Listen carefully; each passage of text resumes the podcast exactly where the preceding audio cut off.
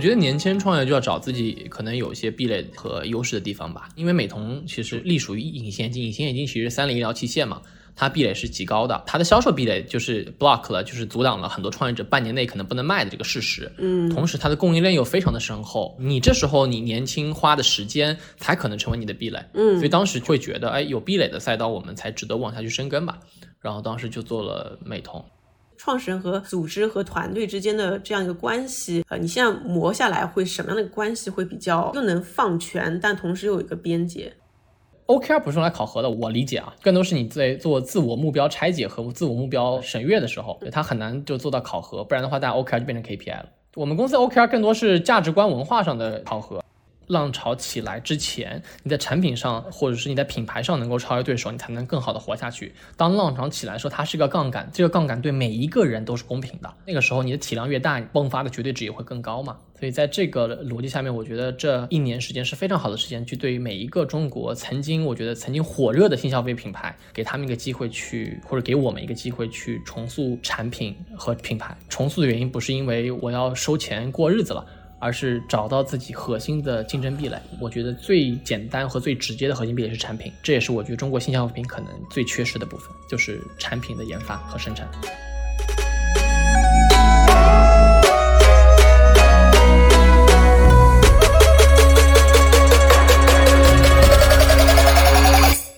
Hello，温柔一刀的听众朋友们，大家好，我是刀姐 Doris。今天很有幸请到我一个非常欣赏的品牌创始人，美瞳品牌 Moody 的创始人慈然。慈然跟大家打个招呼吧。哎，Hello，各位大家好，我是 Moody 的创始人慈然，很高兴认识大家。非常开心，今天请到慈然，我们一起想今天聊一聊品牌的组织管理的问题。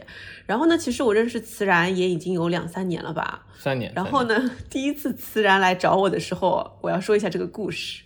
叫什么？当年你爱理不理，现在你高攀不起，就是 慈然教我的一个故事。他当年来找我的时候，有人跟我说他是什么红杉投资人吧？红杉投资人创业，我当时想，投资人创业那能好到哪里去呢？然后就基本没怎么回微信。然后后来再转眼回来，发现他已经品牌做得好的不得了，增长也非常好，行业有各种都夸他。所以然后我再回去说，那我们能重新做朋友吗？就是这么一个狗血的故事，你要不跟大家介绍一下吧？其实我补充一个，刀姐，你可能不知道当时的细节。当时其实我正在找公司做 marketing 的人才，但是我们完全是上不设限，我们也不知道为什么当时我有这个勇气想主动 approach 刀姐。当跟刀姐聊完大概两段微信，也不知道是她回还是她助理回的时候，我就知道这个基本没戏了，然后就变成了一个我想上门求教的过程。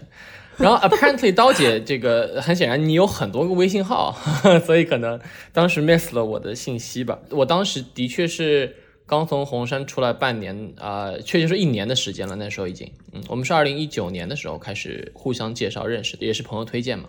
嗯，对的，我跟你说，上一次我碰到这种情况的时候是跟完美日记，二零一七年的时候，那时候他们过来要合作，然后我当时在想什么？完美日记，好奇怪啊，因为我不太回微信，一眨眼他们就已经当时是要上市了，这个比较夸张啊。没有没有，我们我们我我们高攀不上啊，但当时的确也很巧合，后来我记得我们是在办公室的时候，你带着团队我们一起见的面嘛。嗯，对，所以我想先上来就聊一聊你的个人的故事和经历啊。你是红杉以前是做投资的，然后二零一九年开始做美瞳的创业，你是为什么要选择这个创业呢？在 VC 投资圈，好像很多人都是很崇敬红杉的，那你在投资圈待着不好吗？其实我在红杉待了只有十个月的时间，也不知道为什么这个标签就一直被打在我头上，我也挺自豪的，说出来有这个标签啊。但其实我是一个很早就开始创业，呃，不能说创业吧，当时开始折腾的人。我是上海出生长大，然后在上海读的初高中嘛。我在高三的时候就开始第一份创业，当时做的是一个留学的，怎么说呢，是一个服务型的创业吧。哎，我记得你是上中是吧，还是上外附中啊？我是上外附中，我上外附中的，对。包括我们现在目的的几个联创，三个都是上外附中的。嗯，对，我们我们也招了很多上外附中的同事吧。因为我是准备出国比较晚，我是高二下半学才准备出国。那个时候你也知道，考美国高考已经很晚了嘛，所以当时其实我觉得自己走了很多弯路吧。反正在路上运气很好，碰到了一些贵人，然后给我很多指导。我觉得如果但凡少一个指导，我可能都会多走一个坑。当时这个环境感触挺深的，然后我就拿到了 offer 之后，我就说，我希望是不是每一个人他都不一定一定要身处一个身边都是非常优秀的人才能获得成功的一个环境。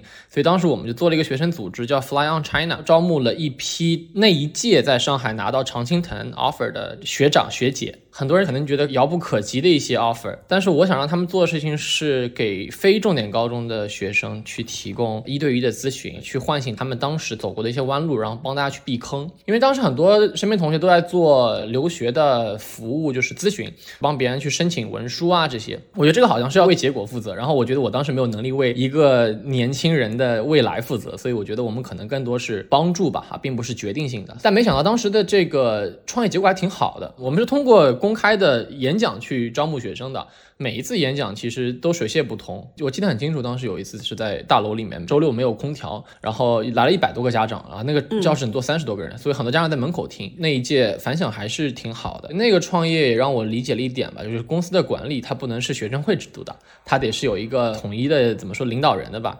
我第二季就把这个 leader 的位置交给了下一届的，我认为非常有潜力的学弟。慢慢的，后来每一届传承下去之后，都会缺少一些统一的灵魂，所以这件事情在三年后就停止了，也挺可惜。呃，二零一一年的时候做了第二份创业，当时做的是叫 VIM，嗯，很有意思。我们现在公司整个母公司名字也叫 VIM，因为商标在我这里 啊，也是一种延续吧。对，当时的创业其实是做了一个中国的中学生的一个商赛。那为什么这么做呢？我知道刀姐你应该参加过像模联、模拟联合国这样的学生组织嘛。然后我觉得出国的学生百分之五十都是学经常理财管，干嘛一定要去学模联，又不会当外交官，对吧？然后我就说呢，那既然都在做这个，那那要不让大家试试看能不能适合你？二零一一年是你在大学大几的时候呀？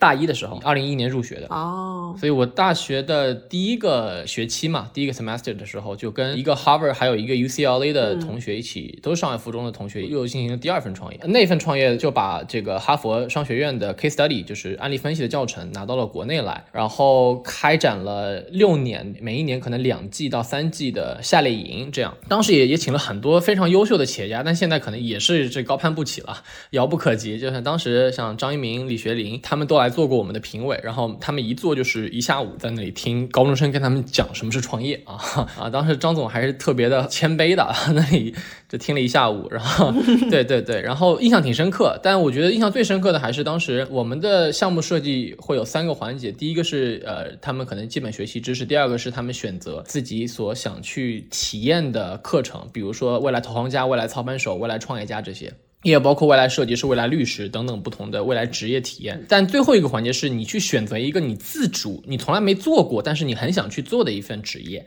然后那个时候，你往往会发现，他们在选自己没做过但却喜欢的职业的时候，表现是最好的。印象最深的还是每一次的结课，他们做最后的演讲的时候，很多人都会哭。我说啊，没见过孩子这么自信站在台上。我觉得那个时候让我每一届都会有更多动力去做。我我相信应该可能也会有听众参加过这个活动啊，希望这个感受是好的。但二零一六年的时候，这个公司就卖给了另外一家教育公司，然后我们就退出了。我觉得当时的原因还是自己招生渠道，包括销售能力有限吧，团队招募，包括公司的这个延续和战略规划。都有问题，然后也也就停止。那个时候我正好毕业了，也创始团队也面临可能各自要去考研啊、工作啊这些，所以当时就暂停了这个项目。那是我的第二份创业，然后就是红杉职业。在红杉之前，我其实在呃香港摩根大通待了两年半的时间，主要是看科技类的。然后我在红杉其实也是看科技类，跟消费品真的八竿子打不着一边。嗯，你的这个创业其实是第一次听你讲嘛，然后我觉得其实挺有意思的。我想先问问你啊，因为让我勾起了很多小时候的回忆。前面你说到你出国比较晚，高二下半学期啊，我想这边先跟听众朋友解释一下，因为一般要本科出去的话，高一左右或者初三就开始准备了，所以他说的晚是相对于本科的那些准备的人是比较晚，但是其实还有很多到研究生再出国的话，我觉得你这还是算比较早的。那等于说你第一份创业的时候是你。高中毕业和大学时候就开始创业了，嗯，然后包括你刚刚那个商赛，那你是怎么做到一边上学一边创业的呢？你是去了 Cornell 的对吧？康奈尔？对，我去我去康奈尔，对，那边学业也挺重的。是，但怎么说呢？我是一个非常停不下来的人，然后我特别喜欢折腾。跟很多人不一样的是，我可能从很小很小的时候就知道自己要去做创业这件事情。我觉得可能跟家庭环境有关系啊。我出生在一个家庭，就是我爸是创业者，所以他给我了很多的鼓舞吧。对他做的是医药相关的，可能跟我一点关系都没有。但他当时也是从大国企出来去做的。然后我高二为什么那么晚的出国？是因为我其实成绩并不是很好，在高中的时候，上海附中是一个英语特别好的高中嘛。我其实有点偏科，我偏数学，我是数学竞赛才进的上海附中，就没有想过自己可能英语好可以出国，这一直想的是去考清华北大去读数学这样一个方向。但到了高一高二的时候，发现身边的人都在往那个方向去走，然后看到了很多像美国当时已经非常火那些互联网公司嘛，然后我觉得哎想去看看世界，然后突然有一天就跟父母提这件事情，他们也很支持，就说那你要愿意赌一把就去做。所以当时我们也是放弃了去高考的这个志愿，所以就是华山一条道，必须得往死里走。所以当时提高英语的方式就是背单词啊，没有别的。为什么我能够一直一边创业一边上学？因为首先第一份创业就是一零年的事，那是我高三，但是你知道放弃了高考就不用上学，所以当时有足够多时间创业的。然后在大学，其实大一，说实话，学业是重的，但是总有自己的时间。你觉得这个事情可能有干头，其实当时也比较年轻嘛，所以经常也会熬夜去做一些事情。这个夏令营它有个属性，就是它只有在夏天和冬天，就是我我这两个时间点都要回国，回国可能大一也很难找到实习，所以其实是用那个时间在做的事情了。哎，我跟你分享一下，就是我那会儿，因为你我觉得年纪真的好小哦，比我还小那么多。我那时候有个叫哈佛领袖峰会的，我不知道你听过吗？他是我一个学。学姐叫汤梅杰，我知道，我知道，她也是，她在哈佛，呃，然后那时候我在高一的时候，她就把哈佛的一些学生带到复旦附中，然后我们要申请，要像 college application 一样的要申请进去，然后我记得付个两千块，为什么？这时候都是这样的一个创业模式？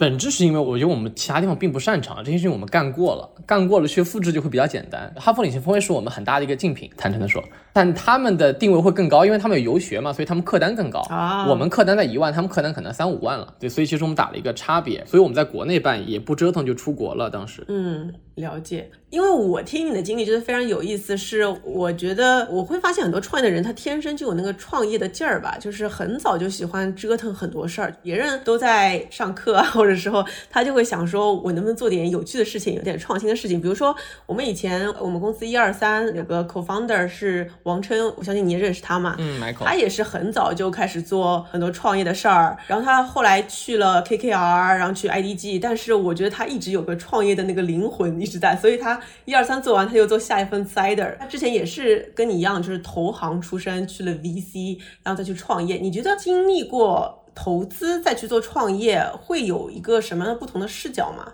坦诚的说，我觉得投资人创业天生就吃亏。对，有两个原因啊。第一个是你不懂嘛。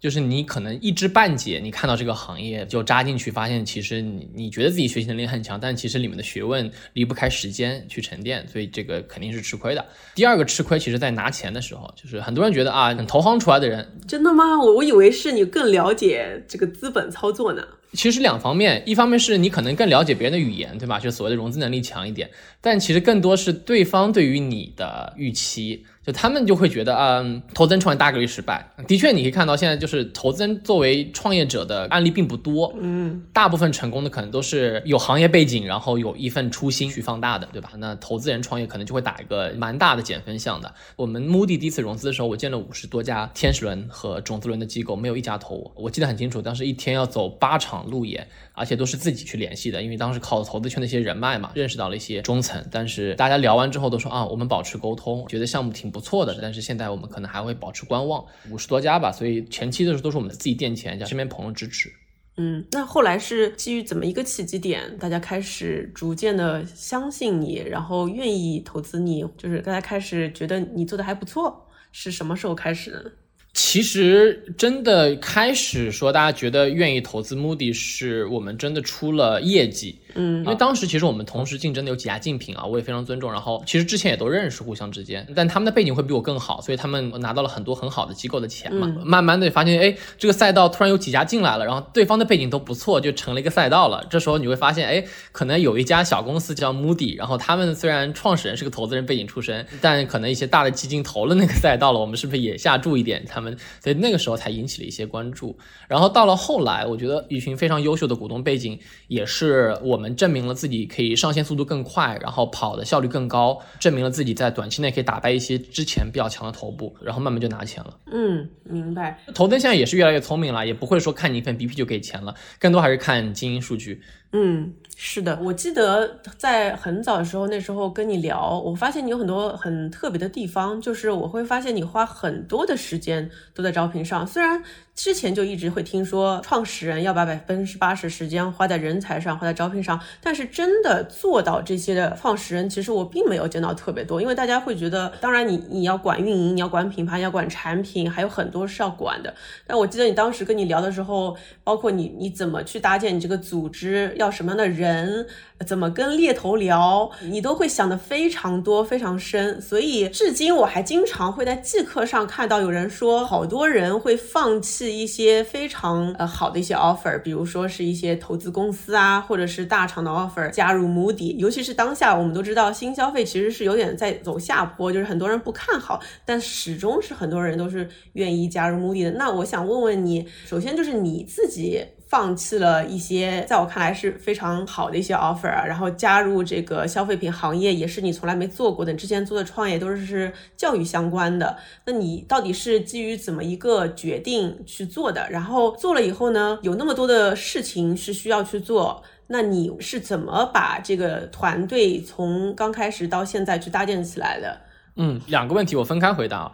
第一个就是为什么当时做了 Moody，嗯，很多人都问我这个问题。当然了，在有些场合我可能还得很认真的回答，但真实答案其实是，我觉得我跟你当时提的 Michael 很像，我跟 Michael 也关系很好，我们也经常一起聊。但我觉得我当时每一个决定心里都是有一个目标，就是我要去寻找创业的方向，或者是寻找创业的合作伙伴。但这样的一个方向，带着这个议题去工作的。但是坦诚的说，在工作，尤其在投资和金融这个行业工作了三年的时间，我一点方向都没有找到。就是我觉得每个方向都有机会，但是每个方向都已经是巨头林立，因为当你看到的时候，那个浪潮已经过去了。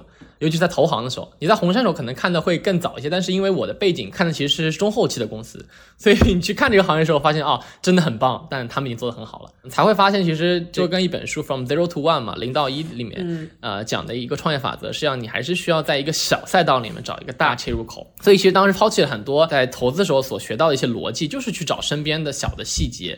然后找一些小的灵感，然后当时也是在日本、韩国出差嘛，因为在红杉看了很多日本、韩国的这个投资公司，就有一次看到很多中国的女生就会拿着行李箱去在日本买美瞳，在一八年、一九年还蛮常见的。嗯，我不知道你有没有看到过，但当时我还是挺震惊的。我说，哎，我们中国不是这个第一大制造国，为什么还需要从国外进口美瞳，还得是人肉搬运？嗯，然后慢慢去了解到这个行业，然后身边的很多很多人都会听到说，哎，那你要不去做一个隐形眼镜公司？对，所以其实我当时是这样的一个契机，我才跟团队开始去研究。这个赛道逐渐的发现，在隐形眼镜这个行业，中国大陆的品牌还是相对比较落后的啊，然后也就发现了这个机会。哎，我这里打断问你一个问题啊，因为那段时间其实美妆有很多，对吧？也是有看到同样的一些趋势的，美妆个户都有很多，那为什么偏偏是美瞳呢？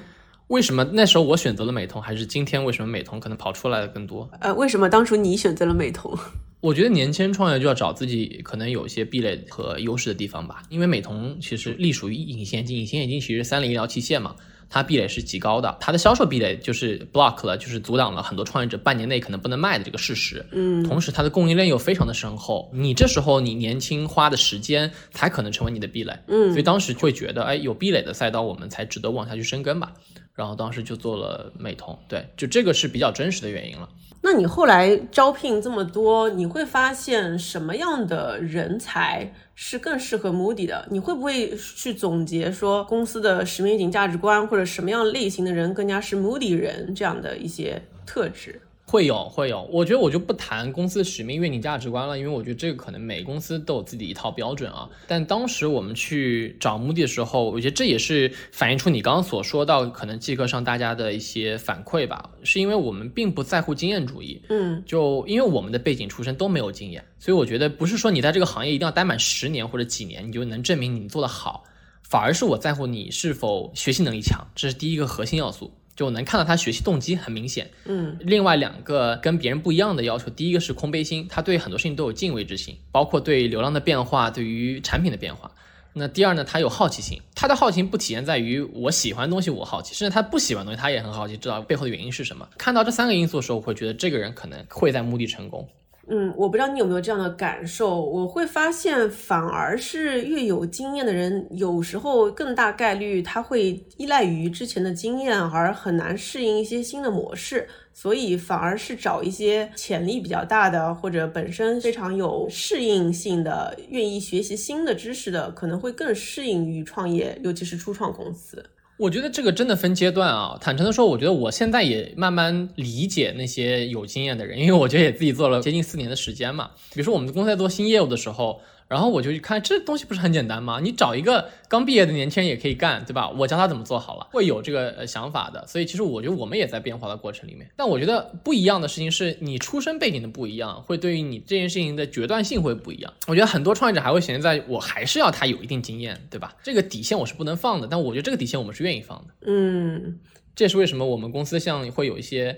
可能呃，就是你刚刚所说的，拿了这个百万年薪 offer，然后不去，对吧？非要来我们公司做管培，然后发现，哎，他现在可能不到一年时间就成为了某个事业条线的 leader。对我这个正想问你，因为我是听说摩迪是有管培生项目的，然后你也会亲自带，好多人也是放弃了原来的这基金方面的这样的 offer。那你是怎么看待这个管培生项目？你觉得他们的一个路线是什么样子的？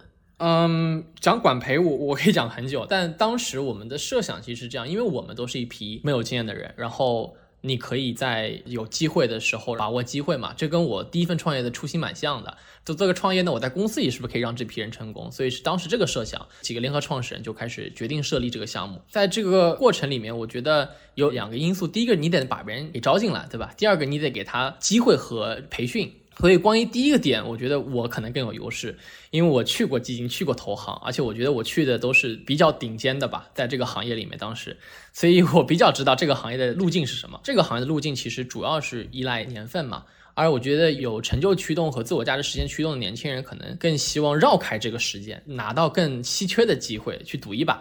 这是我们可能会 match 的一个画像，所以我们更好招聘这些人。我可以作为代表，或者说我是过往的案例嘛，我可以证明给你看。那么另一方面就是说，我们在这个项目上面的的确确投入了超出我们想象的时间，因为我们当时就觉得啊，这个项目你可能每周花一定的时间，后来发现你可能每天都要花时间。在一段时间，甚至大家会质疑我是否是值得花这么多时间给一些很有学习欲望，但他可能会走的人。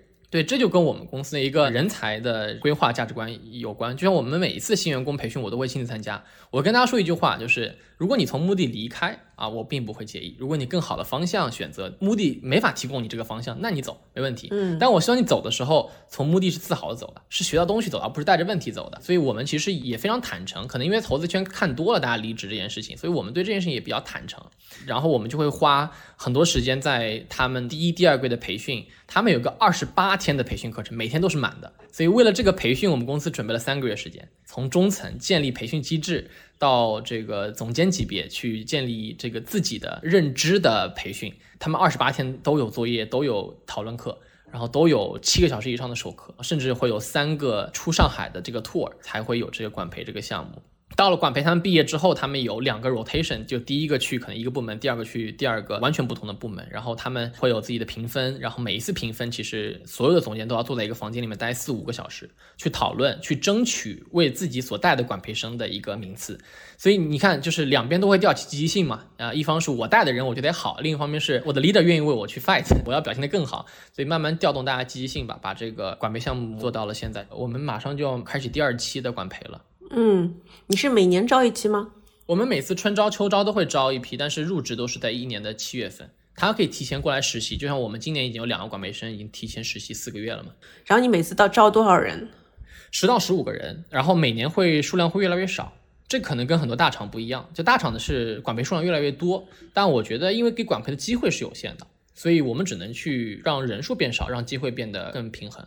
其实我觉得这件事情对我来说非常迷思啊，就是这件事情是很重要的，但是很难做，因为一方面是对于消费品公司现在这个阶段，我总觉得更多时间花不到人才上面去，因为光是生意本身，我觉得就会花很多的力气，所以我不知道你是怎么做到真的花时间在这上面去。就举个例子，就算我们自己最近说要做点培训什么的，我都会觉得呃有这点力气，为什么我不多去打造点产品什么之类的呢？所以我不知道你是怎么下的这么。这么重的决心，能够在这上面去花时间、花功夫、花三个月去做一个二十八天的培训的。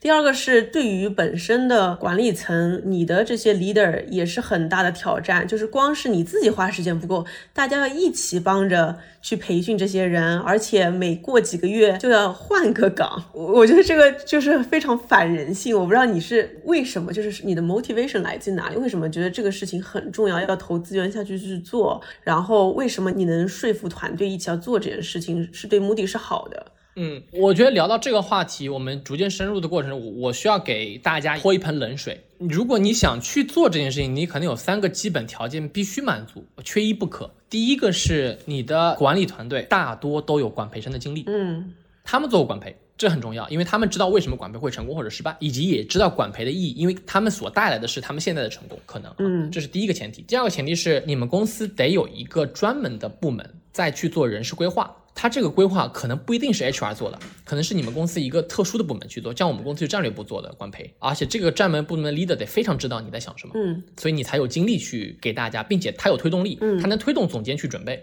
这是第二个前提。第三个前提是整个公司都有一个价值观，本身就是拥抱变化，嗯。对，就是首先管培这个项目不是互联网先兴起的，一定是快消品先起的。像欧莱雅、宝洁，很多快消外企都有管培这个项目。其实就是我把机会给一批年轻人，让他们去体验不同东西，然后找到最适合，然后去放大嘛。公司给了你机会，你要给公司成就嘛。嗯。对，所以其实我觉得满足这三个条件，你才能去做这件事情。至于为什么我我在这上面花那么多的精力，是因为我是一个非常焦虑的人，我经常会去焦虑未来两三年之后的事情。我觉得组织的设计，甚至一些动作，就是要领先于业务一两年、两三年的。嗯，所以我会想到二零年我们做这个项目，那二二年、二三年的目的。我们怎么去让人才密度变得更高呢？我们要怎么解决这件事情呢？因为你永远会有业务的紧急性和组织的重要性两个不同，你要去平衡。如果你不提前做这件事情，未来你你一定是在解决紧急的事情。这就跟打游戏的时候，我不知道大家有没有打过，小时候打游戏，你要升升基地，你为什么要升基地？那你不是未雨绸缪嘛，对吧？对，所以其实我觉得这也是一个原因。然后回到人才密度这件事情，大家可能会有不同的观点啊，就是大家会觉得这个组织的文化比人才密度更重要。我觉得这当然是肯定的。就像很多人也会批评我说，哎，我公司画面叫路飞嘛，然后说路飞，你感觉你有些精英主义。但我觉得我并不排斥精英这个词，因为我觉得精英不代表光环，然后躺着，对吧？精英本身就是你很努力去获取，并不是你家庭环境好，所以其实你的驱动力更重要。但人才的密度和组织的延展力这两个词有点虚啊，就是人才的密度可以成为大家的平均素质，然后组织延展力你可以成为能否包容他们的野心和梦想。如果这两个是失衡的话，你是做不了的嘛。所以人才密度一定是低于组织延展力的，不仅是组织延展力，也包括了战略你可来未来的想象的延展力。所以你可能从 day one 就要设置好，我不能说 day one，你设置这个项目你要提高人才密度的同时，你就要设计好为什么这批优秀人愿意进来且愿意留下来。是不是有不断多挑战可以让他们去做？这个项目只做了呃两年时间嘛？我觉得第一年并不代表这个项目成功，你可能得看五年，因为我知道非常优秀的管培项目，他们的管培可以在公司待五六年甚至七年，嗯，平均年龄啊，我觉得那个才是真的体现出了组织延展力吧，嗯。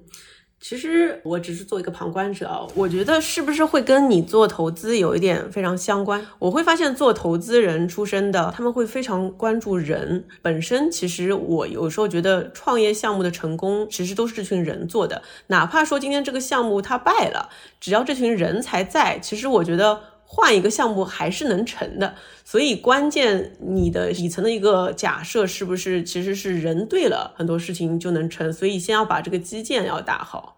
我觉得是的，我一直信仰的就是团队可能比想法更重要，比你的这个做的事情本身可能会更重要。当然，就是这个事情有很多不同视角啊，这个前提就是这个事情本身是对的啊，选择肯定比努力重要，这个我先认同，我先举白旗。但是到了你选择对的时候，我觉得团队肯定是比事情本身更重要的。大家可以换嘛，大家他可以换方向嘛，大家可以快速迭代嘛。嗯，说到管培生，我想跟你探讨一下，因为我自己就是管培上来的。然后呢，我也曾经跟大家呃几个消费品出来的，比如说联合利华、宝洁出来人聊过管培生这个机制。其实我是觉得挺有意思的。就比如说举个例子，宝洁其实它的高管都是管培生上来的，它基本不招外面来的其他的管理者。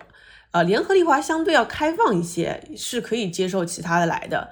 那我们有时候在私下讨论说，这个管培生他其实是不是一种模式化的洗脑过程呢？就是他就是想要自己的人。所以我不知道你是怎么看待管培生他的优劣势的。嗯，当然我们公司还没有到保洁那个需要管培生才能做总监这个水平啊。但是我觉得管培是陪伴公司或者某个业务比较初期的人。他们打过仗，拿过战功，他们更有机会去获得领导权，对吧？我觉得这个比较公平嘛。但另外一方面，管培的缺点，或者说对于他们，甚至对于组织的缺点，分别是他们会更觉得自己特殊化。对于组织来说，大家会觉得我同样跟你在一个岗位，但我却没有受到你这样的待遇，为什么？这个我觉得得掰开来说，因为它一定会实时发生，所以我们公司对于管培的要求的确更加严苛，淘汰率也更加高。就是你愿意陪我来打这场仗，我一定给你最好的回报，只要你赢了。但很抱歉，你也很容易输。嗯，所以我觉得这是经历过一批筛选，然后经历过一批真的是因为团队而去打仗并且获胜的人，才有机会去 take 领导层的或者说领导权吧。就更早的责任也更大的风险。对，但坦诚的说，我并不觉得我们公司未来的高管都一定是要管培出来。我觉得这个好像有悖于我当时的这个设计初衷。我我只是觉得我们可以帮助培养一批优秀的人，然后这批优秀的人不管未来是否是在我们公司，他都可以一定程度上帮到我们。嗯，是的，我也很相信这样的管培生的项目，尤其是在创业公司。那你是怎么设计那个二十八天的培训？然后，因为我记得你之前跟我说过。你会让他们一定要读书，然后写反响，然后你还要带着他们一起看书，然后他们要打仗，那你是怎么个激励或者绩效或者培训他们的呢？嗯，今天我们的确聊了很多管培生啊，我我先做个这个问题的 closing 啊，因为我们其实对于我们其他员工也有蛮多的这个培训体系的，但就说管培生那二十八天，他其实要学整个公司从上到下所有的东西，包括 HR，包括供应链。他们会去参观工厂，他们会去我们的仓库发货，他们会去当客服，他们会去做运营，都会要去做。所以二十八天他们事情蛮多的。我一直的想法都是以战代练。啊，因为我可能不是个学霸，所以我一直觉得可能做题比这个学习更容易拿分啊。这样的一个 maybe 错误的认知，就带着大家一起这么学。读书也是一样，就是我们读书从来不会说你写读后感就写你自己的感受，一定是结合到你现在所遇到的问题，然后你分享你的问题。所以每一次读书分享会啊，包括我们去看定位、看七幺幺当时的创业哲学啊，大家都会分享出现在 Moody 身上的问题。然后或者组织身上发生的问题，大家都会开始做吐槽，所以变成两个小时，一个半小时在吐槽，一个半个小时在解决问题。我觉得我们也做的不够好吧，但这块大家会更有兴趣去读嘛，陪着大家一起读。然后每一次管培的读书会我都会参加，现在是每个月一次嘛，之前是每周会有一次，在前二十八天每周都会有一次，现在是每一个月有一次。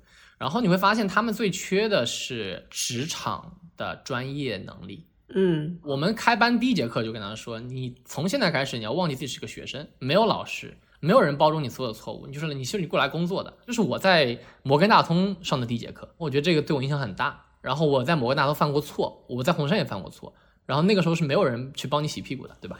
所以就是比较现实吧。所以你在管培项目大家会也会知道啊，我犯的每个错，它都是要记录到我的表现簿里面去的。嗯，那我不聊管培生了，聊聊就是整体的。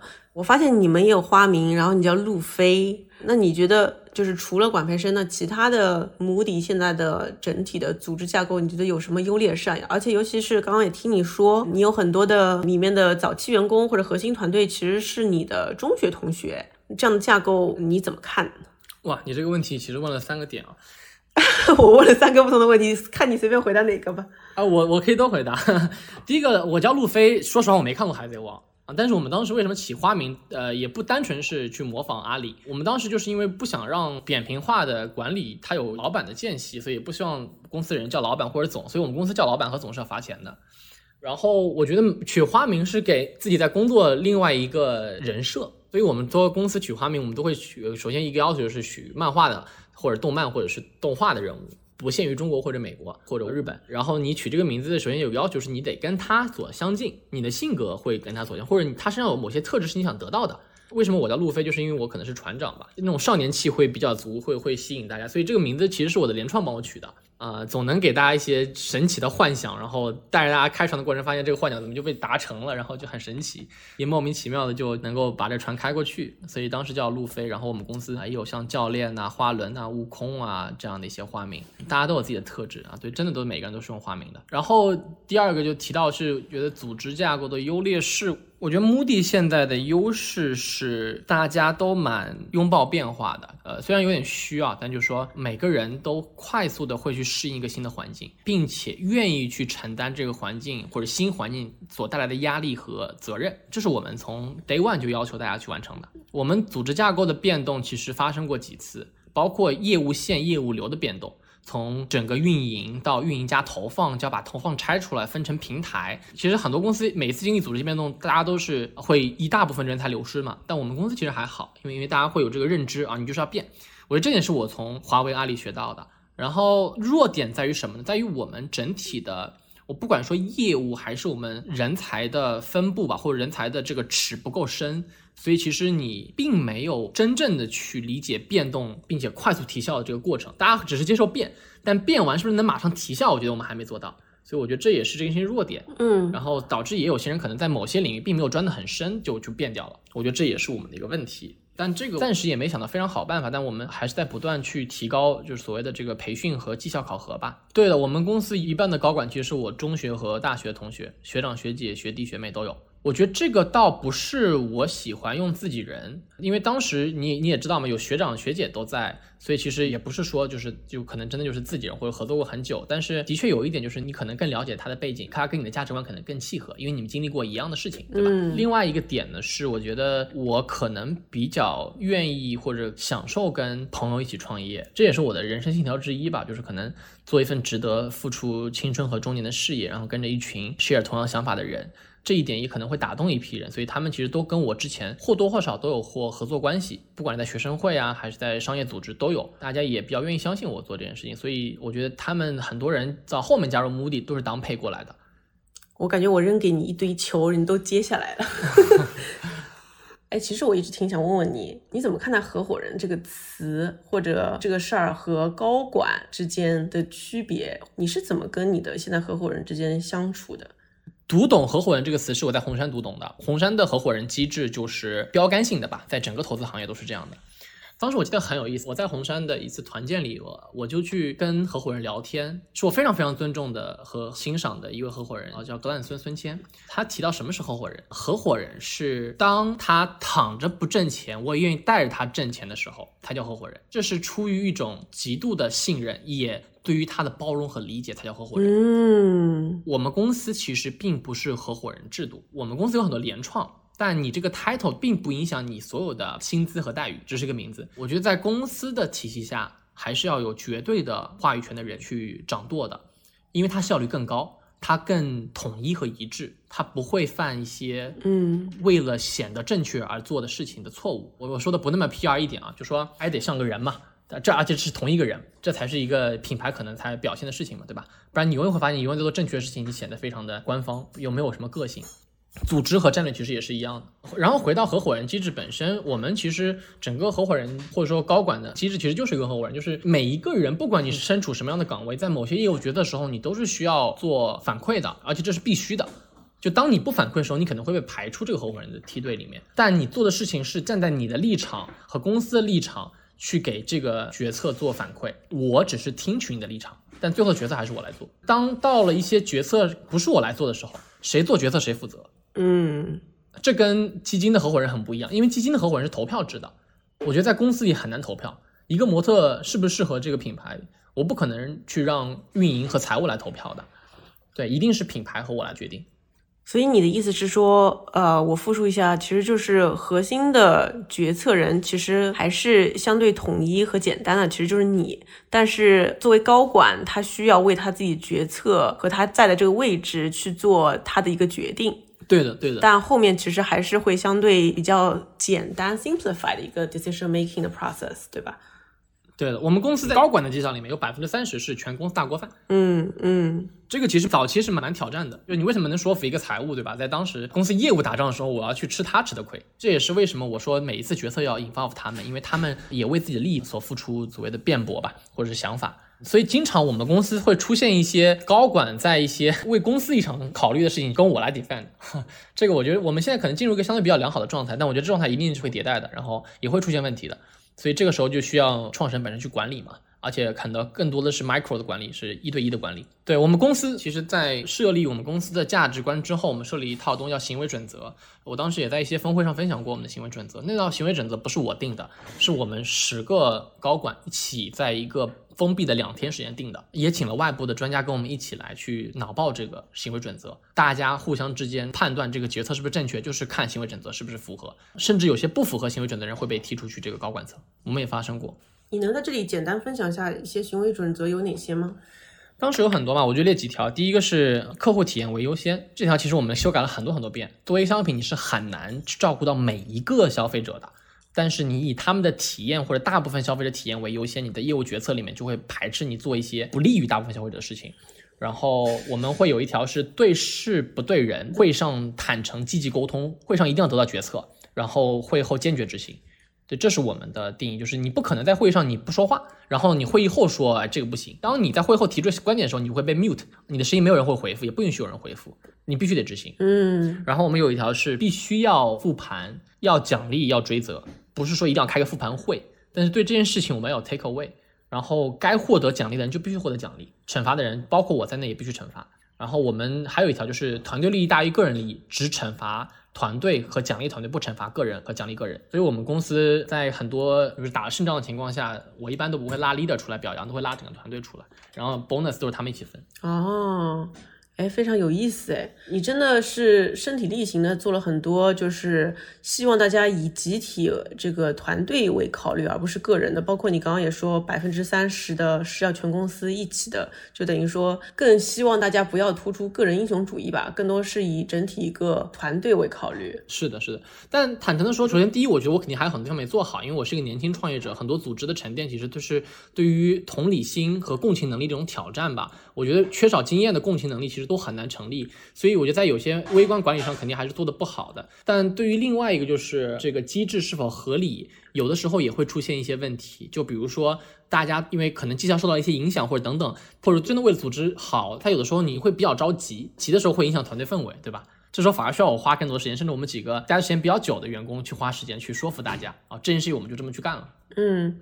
你有做过一个可能你后来弥补了或者怎么样最后悔的一个决策吗？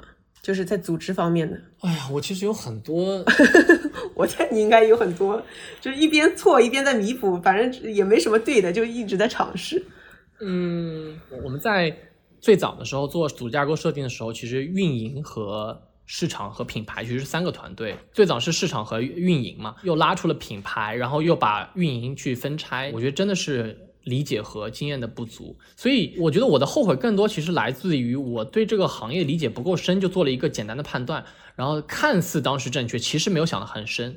就如果当时我可能 plan 的更完整一些，或者我更有洞察力一些，我知道未来会这么去发展，像抖音和天猫的玩法，投放本身就是已经逻辑不同，我应该有不同的团队去做的时候，我是不是就应该拉开？而不用再去做紧急的架构调整，我觉得这个其实是我有的时候经常会后悔的事情吧。甚至包括人是否这个人合适，当时招聘他的时候，我们看到他什么，是否做了一些妥协，然后最后你会发现这个妥协其实是不能的。比如说行为准则，比如说团队氛围，嗯，比如说这个业务能力，这都是我现在可能会后悔的吧。嗯。你会不会想哪些东西才是真的不可妥协，什么才是可妥协的？因为我有时候觉得招聘这东西很像谈恋爱，你知道吗？而且你不是谈一个，你要 N 个，有时候你不确定到底什么东西是你真的无法接受的，哪些是可以短期接受的。那你刚刚也说，你的行为准则肯定是经历一段时间，你发现这是绝对不可接受的。那你是怎么找到这个中间的这个边界呢？因为我有时候觉得做品牌，呃，尤其是做品牌，就互联网公司还稍微更包容一些吧。我觉得做品牌，尤其是这个边界性，其实是非常考验的。嗯，我分享一些实事存在的这个焦虑给大家。就像你刚刚所说的嘛，我业务很紧急，我需要这样的人。然后我招的很多人，要么业务能力强，要么就价值观比较符合。但没有说一个人完整的去符合这个。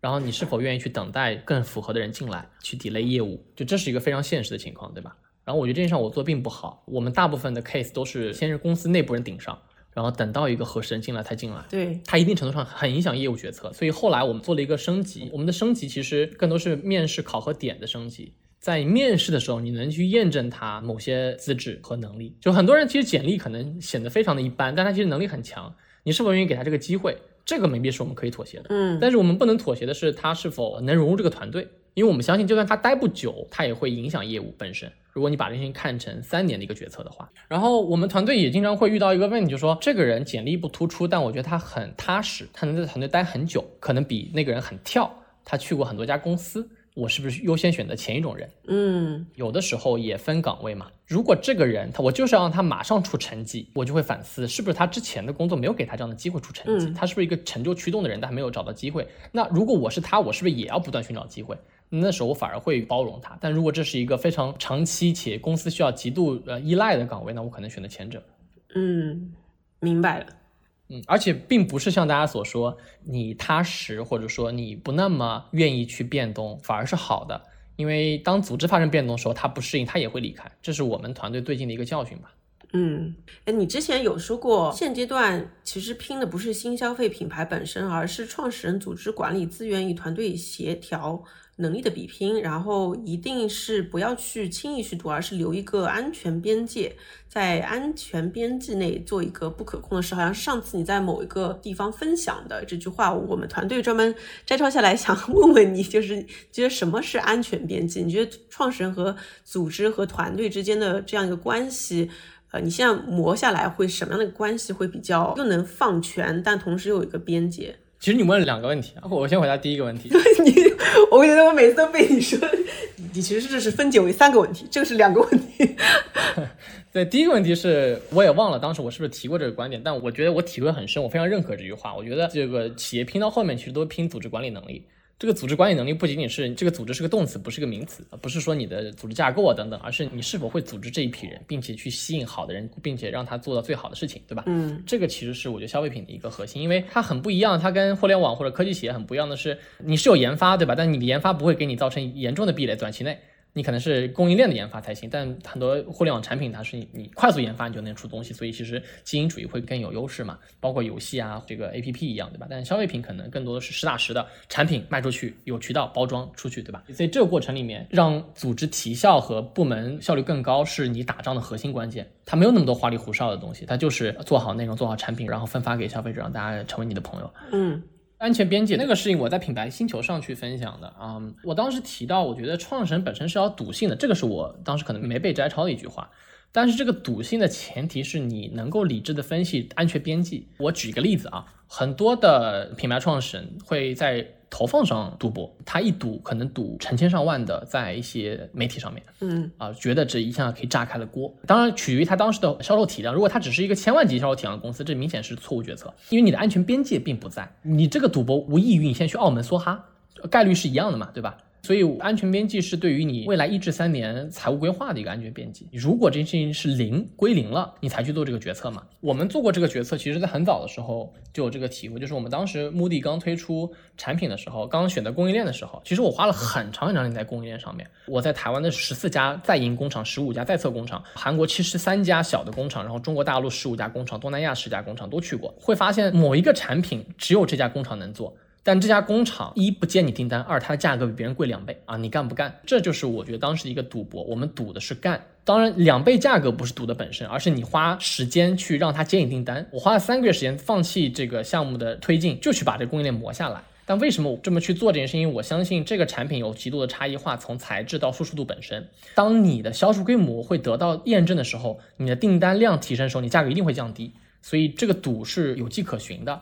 然后我们当时有拿了融资嘛，所以这个钱也能够让你公司继续去活下去。这个前提才是赌，因为你的销量当时就是零，你赌的其实是一倍价格和三个月时间。哎，你能跟我分享一下你们团队是怎么设置绩效或者激励这样一些的框架吗？我实话说啊，我觉得这点目的做的并不好，甚至很普通。除了这个大锅饭之外，呃，其实大部分的员工百分之十五以上都得是绩效。但我现在觉得，其实它应该是分不同 tier 或者层级的嘛。你可能越到管理层，你可能需要背公司的指标越多嘛。然后啊，我们是每个季度都会有绩效，所以让大家会有更多的及时反馈，甚至有些工种是每个月都有绩效。就是 KPI 是吧？不是 OKR 是吧？对对，OKR 不是用来考核的，我我理解啊，更多是你在做自我目标拆解和自我目标审阅的时候，嗯，对它很难就做到考核，不然的话，大家 OKR 就变成 KPI 了。我们公司 OKR 更多是价值观文化上的考核，这是每半年一次，但是我们其实也就做了一次，所以我觉得也拿不上台面啊。明白。那最后一点时间，想跟你聊聊，我们都同在上海啊，在疫情下，那疫情下，我不知道你们受影响了吗？你们影响大吗？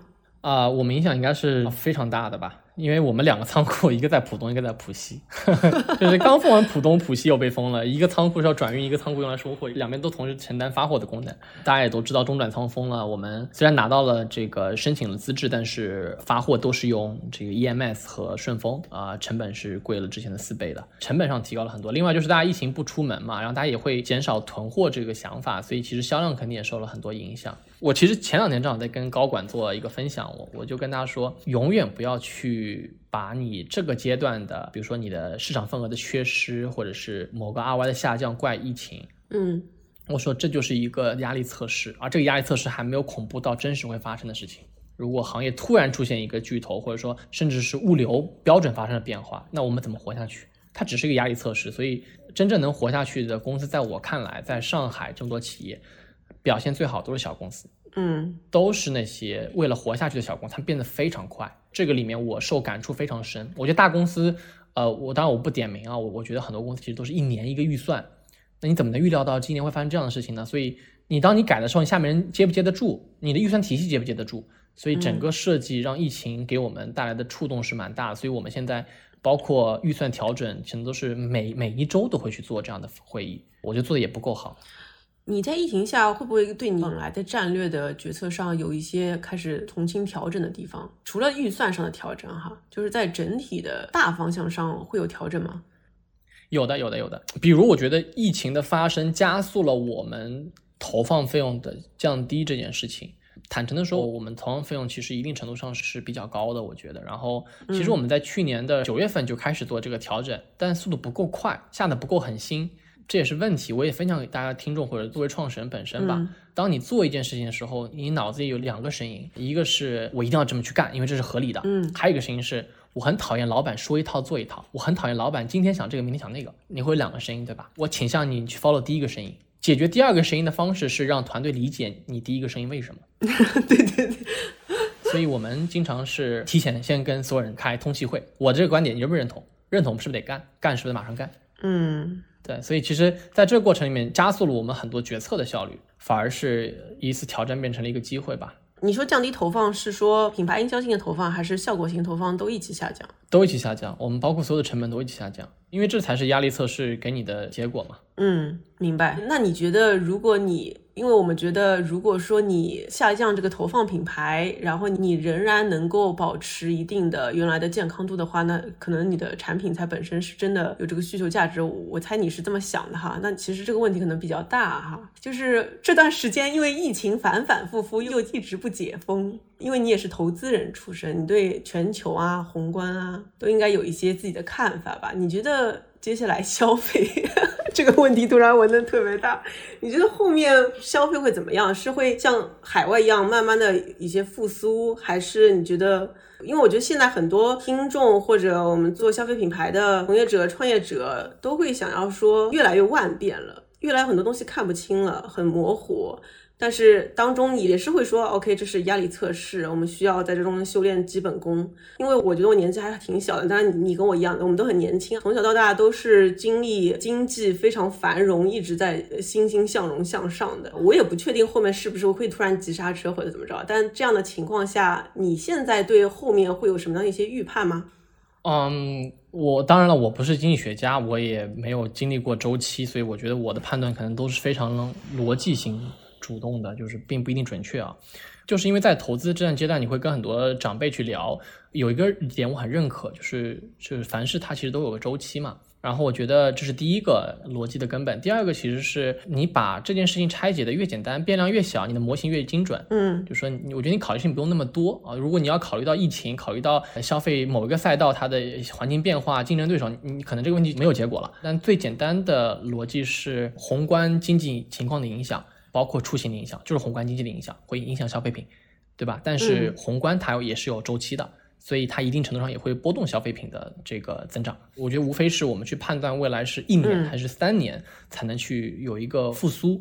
如果就看一条大长线的话，我看不到现在全球有某一个转折点可以让消费品进行复苏。我能感受到的是，可能在短期内并没有一个全球每一个人都能够获利的上升空间，简称的行业红利嘛。所以我觉得这个是我的第一个判断，但我觉得这个判断并不是悲观的判断，而是我觉得就在这样的环境下面，你消费总值随着人口提升，你还是保持的 GDP，它可能不会下降的如此之快，那它一定还有消费的欲望和动力存在，只是消费的品牌的供给可能会发生变化。所以我觉得这是我在行业峰会经常会分享，就是回到本质是做品牌做产品。这句话其实很空，但背后就是因为这个供给发生变化，所以大家会追求性价比更高的产品、更喜欢的品牌这件事情本身。所以下一个当浪潮起来之前，你在产品上或者是你在品牌上能够超越对手，你才能更好的活下去。当浪潮起来的时候，它是一个杠杆，这个杠杆对每一个人都是公平的。那个时候你的体量越大，迸发的绝对值也会更高嘛。所以在这个逻辑下面，我觉得这一年时间是非常好的时间，去对于每一个中国曾经我觉得曾经火热的新消费品牌，给他们一个机会去，或者给我们一个机会去重塑产品和品牌。嗯，重塑的原因不是因为我要收钱过日子了，而是找到自己核心的竞争壁垒。我觉得最简单和最直接的核心壁垒是产品，这也是我觉得中国新消费品可能最缺失的部分，就是产品的研发和生产。哎，我好喜欢你这段话呀。既然都已经说到产品了，那对美瞳行业来说，你肯定也是有些争议的嘛，或者大家也会对你议论说，国产美瞳行业是靠投放，所以增长到了这个瓶颈，那后面的天花板是不是相对比较低，以及？也是需要医疗器械合规相关的一些要求的。那么，对于这些行业争议，你是下一步怎么去布局，或者是因为我是一直很相信中国会出现好品牌，然后每个品类都是有机会的。当中，它绝对不是只是靠做广告，它肯定是要就看你刚刚说的，从供给端、从产品端去改革的。我看到你其实也是一直在布局这些事，你接下来准备怎么做？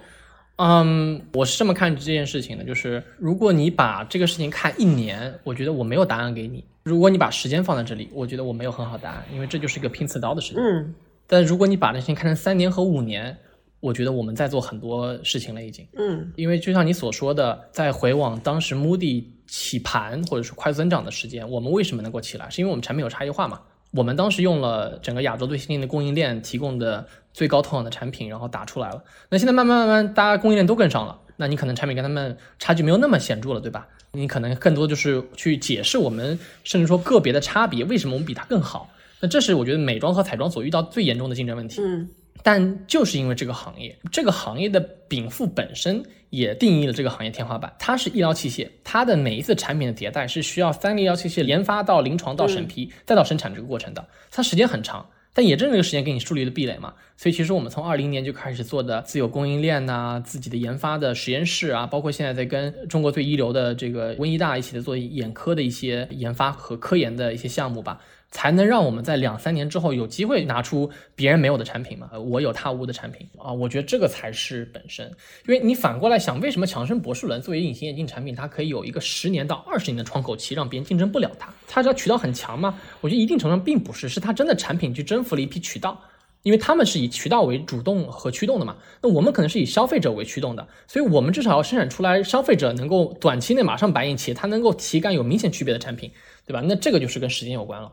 所以我觉得这段时间你还得活下去，嗯，你还得去坚持，让你的研发实验室有结果，你就得去好好的做生意，好好的用现有的产品去征服他们嘛。那我觉得我是在等待了，我是在等待我们真正的这个壁垒出来了。所以短期和长期，我对这件事情看法可能是不一样的。然后回到你说美瞳的天花板，也有很多人会质疑目的估值比较高，对吧？等等一些问题。我相信听众不一定全都是消费者，但大家可能都是创业者或者是投资人为主，但他可能都知道，就大家投的可能是一个公司，它不是单个的一个业务嘛。我觉得我们公司也在不断做新的业务。但它的本身不是说我们就不看好美瞳，因为我觉得隐形眼镜本身或者每一个品类本身就有自己的禀赋的。那这个禀赋其实是跨越不过的一个门槛啊！你要去突破每一个，比如说一到零呃二点零，甚至你成为绝对头部的时候，你每一个坎儿你都要花绝对多的力气和时间去应对的。有些时间你是急不来的，所以你只能慢下来，去心态慢下来，而不是行为慢下来，去等待这个突破吧。我们公司战略也是这么规划的。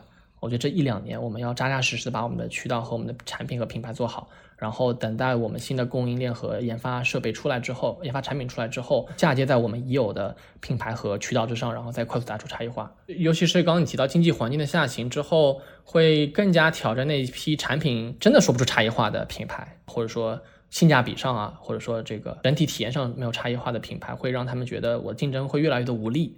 我觉得这才叫消费的本质吧。嗯。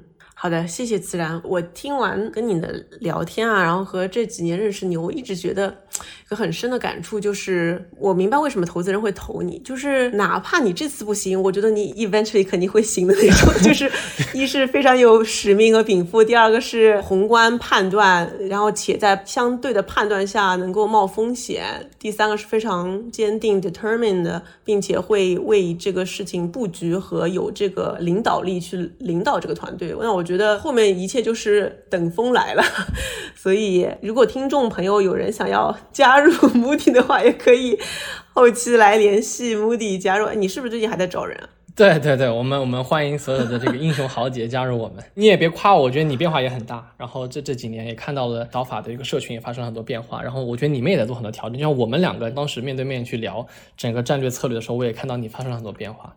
我觉得大家都在变化嘛，然后 Let's see 看这这份创业能不能行。嗯，没关系，反正我觉得人生还很长，一直在路上吧。对对，好的，谢谢自然。然后我们今天的谢谢你，谢谢今天温柔一刀就到这里啦，希望大家有所收获啊。那么我们下次再见。好，谢谢大家，也祝疫情一切顺利。拜拜，好，拜拜拜拜，谢谢，拜拜。Fly me to the moon and let me play among the stars.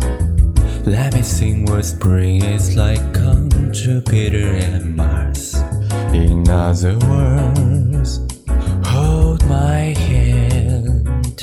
In other words,